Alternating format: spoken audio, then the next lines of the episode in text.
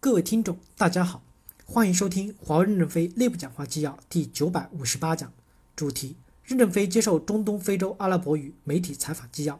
本文刊发于二零一九年十月二十日，接上文。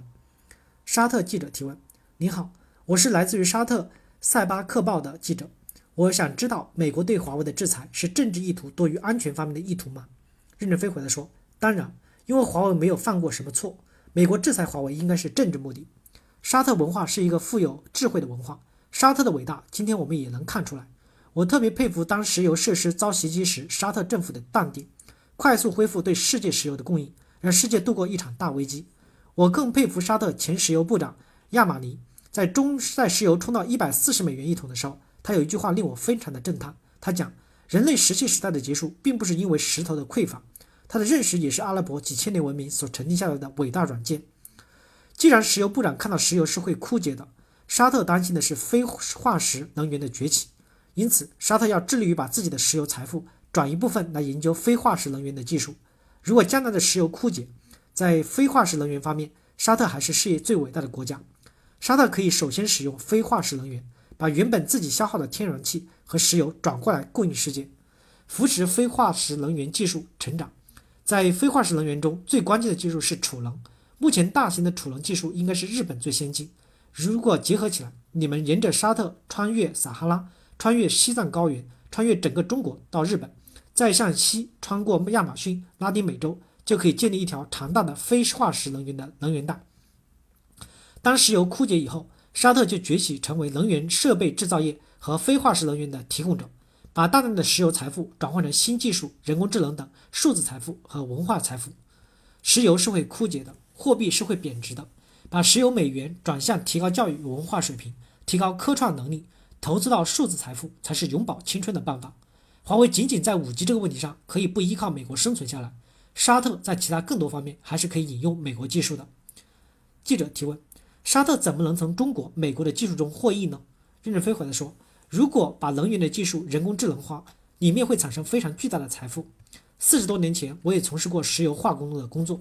二十年前，我在国外参观过中国原进的一千万吨的炼油厂，参观中央控制室时，感觉简直是天大的进步。我已经有二十多年没有观察过现在的石油化工工业了，不知道今天的进步还会有多大。我认为明天的进步更加不可想象。沙特在教育问题上敢于投入也是非常伟大的，比如世界上最大的女子大学。诺拉公主大学的投资非常巨大，沙特不断的开放，不断的提高文化，不断的适应社会，加上有巨额的财富，会产生超越石油工业之外新的振兴。五 G 只是一个基础设施，像高速公路一样，提供了高带宽、低时延，本身并不创造财富，它支持新技术去创造财富。突尼斯记者提问：感谢任总，我是突尼斯领导者的杂志的代表。刚才你也提到了突尼斯给您留下很深刻的印象，从突尼斯的经验可以看到。通过改革以及技术的创新，可以实现文明再次复兴。你也去过突尼斯，对于突尼斯的青年来说，如何从华为技术的创新、技术的发展中真正的受益？未来突尼斯的青年如何在华为的发展和创新中做出贡献呢？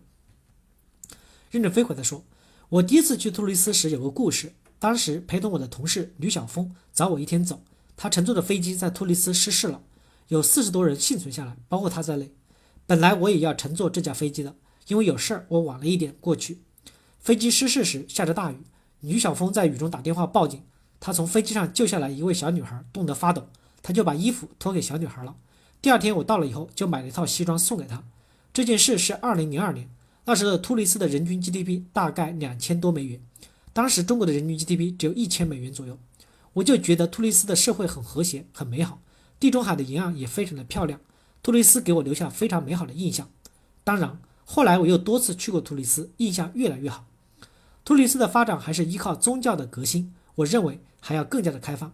你们与欧洲仅仅一海之隔，人工成本比欧洲还要低。欧洲应该把大量的工业制造中心转移到这些国家来。如何迎接这些转移？第一，人才的教育培养；第二，基础设施的改善。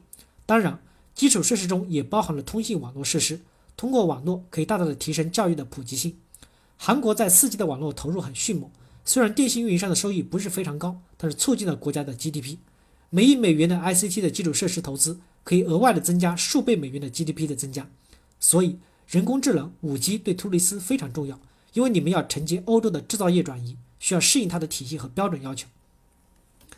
昨天你们参观了华为的生产线，生产线的产品从设计到制造供应，管理软件用了德国的西门子、德国的博士、法国的达索的软件，大量的生产设备是日本和德国制造的，少量的人工智能是我们自己开发的。生产线基本没有人，从无到有，二十多秒下线一部手机。因此，我认为工业一定会梯次转移的，我们要为转移做好准备，坚定不移地拥抱全球化。感谢大家的收听，敬请期待下一讲内容。